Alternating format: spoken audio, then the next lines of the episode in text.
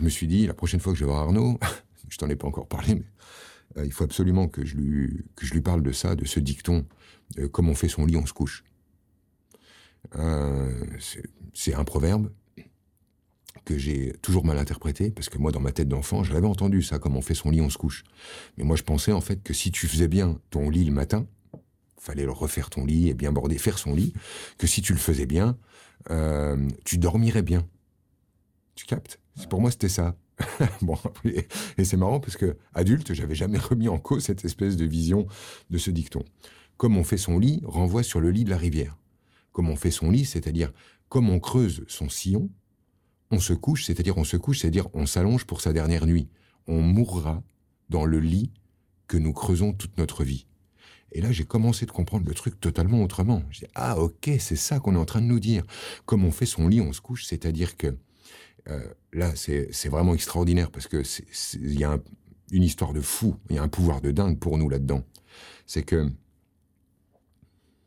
la, la façon euh, dont nous allons narrer notre expérience, je parle bien du récit de notre vie, la façon qu'on a de raconter notre expérience, creuse un sillon, creuse le lit.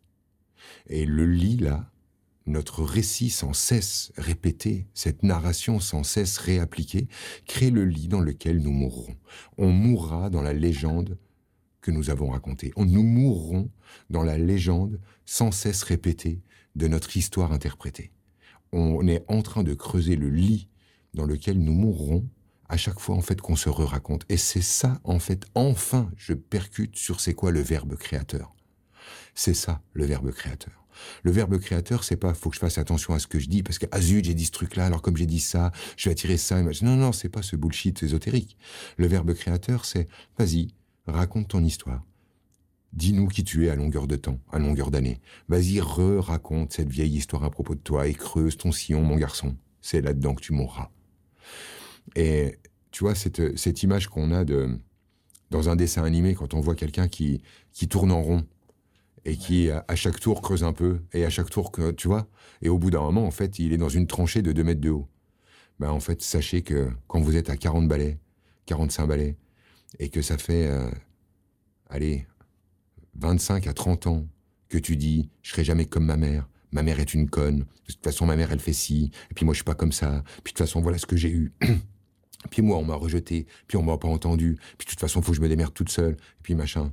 Là en fait t'es dans un putain de sillon de 2 mètres de haut. Et pour te sortir de l'ornière, je peux te dire que là, va falloir vraiment, vraiment arriver à remettre en cause profondément le démarrage du sillon, là où t'as déposé euh, la tête diamant qui allait faire la lecture de ta petite musique, tu vois. Et euh, c'est euh, c'est ahurissant, en fait, le, le pouvoir qu'il y a à cet endroit-là. Comment l'histoire sans cesse racontée de notre interprétation de notre vécu crée simplement la façon dont on va prendre le reste. Et la façon dont on prend le reste, bah, c'est simplement notre vie. Parce que notre vie, c'est ça, une interprétation du réel. Et nous, on garde cette idée que non, non, non, non, non, non, non, non, non, je n'interprète pas le réel. Et je le vois hein, dans les discussions avec les gens, quand tu leur ramènes ce pouvoir-là, ils disent non, non, non, non, non, non, non, non, non, je suis pas dans une interprétation du réel. Là, c'est ce qui s'est vraiment passé. Tu vois, puis alors, ça, attention, ils se mettent en colère tout de suite. Hein. Tu remets pas en cause mon sillon. Moi, j'ai envie de mourir dedans. Hein. Tu ne remets pas en, Mon lit, il est bien. J'adore mon lit. Il est merveilleux, mon lit. Et j'ai envie de dormir. Mais va, dors, dors. Fais bien une bonne sieste. Parce que dès que tu remets en cause l'idée, tu comprends que euh, on soit dans une interprétation. Mais alors là, c'est un scandale. Comment tu peux dire ça avec tout ce qui se passe en ce moment? Tu vois, il n'y a, a pas de doute. Le monde est réel et je suis pas du tout un interprète. C'est comme ça que ça s'est passé.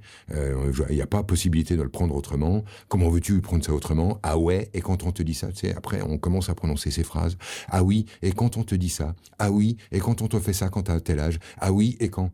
Et tu verras en fait que tous ces ah oui et les ah, et quand on te, c'est la guerre que les gens opèrent contre toi si tu cherches à leur donner du pouvoir. Ils ne veulent pas ce pouvoir. Ils veulent avoir raison, avoir bien fait et dormir tranquille. Mais ce serait quoi le risque pour eux d'avoir ce pouvoir qu'ils refusent? Bah, Se retrouver libre. S'ils se retrouvent libres, comment ils vont pouvoir expliquer cette vie-là? Tu veux dire responsable? Ben oui. Non, d'abord responsable, donc ayant eu le choix, donc libre. Et comment je fais en fait si je me rends compte que j'ai été libre? Ça fait 30 ans que je braille, que je suis enfermé, que je suis coincé, que moi, on n'aura pas ma liberté, que j'ose pas m'engager, j'ose pas vivre, que euh, je me baigne pas, je danse pas, je fais la gueule, je prends tout au sérieux, je casse la gueule des gens que j'adore, je fais chier mon père à chaque fois que je le vois, je pourris ma mère à chaque fois que je la rencontre, j'ai coupé les ponts avec mes frères et mes sœurs. Comment veux-tu qu'ils expliquent tout ça en disant j'ai été libre de faire ça? Tu rigoles ou quoi? Non, non, il faut pas. Il faut qu'ils soient prisonniers, qu'ils aient pas eu le choix, qu'ils aient fait de leur mieux. Bah oui, Sinon, ils se rendent compte, en fait, qu'ils sont aussi pourris que tous ceux qu'ils montrent du doigt depuis le début. Ils se rendent compte qu'ils sont des humains. Tu vois pas le flip, toi? Non, non. Mais quel genre de solution ils viennent chercher chez toi avec ce genre de discours que tu as, toi?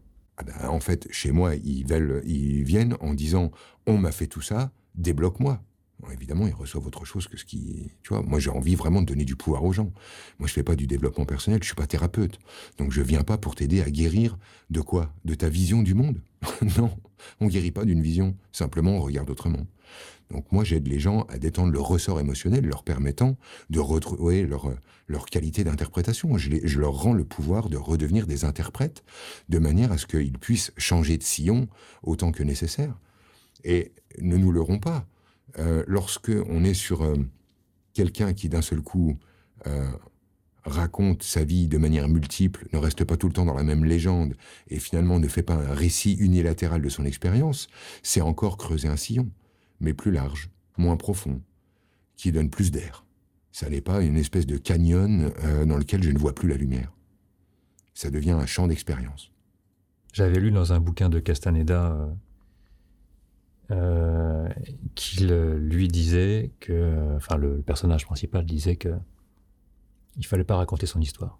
Ah ben, je, je, souscris à 100%. Parce que raconter son histoire, ça n'est pas raconter le passé, c'est raconter le futur.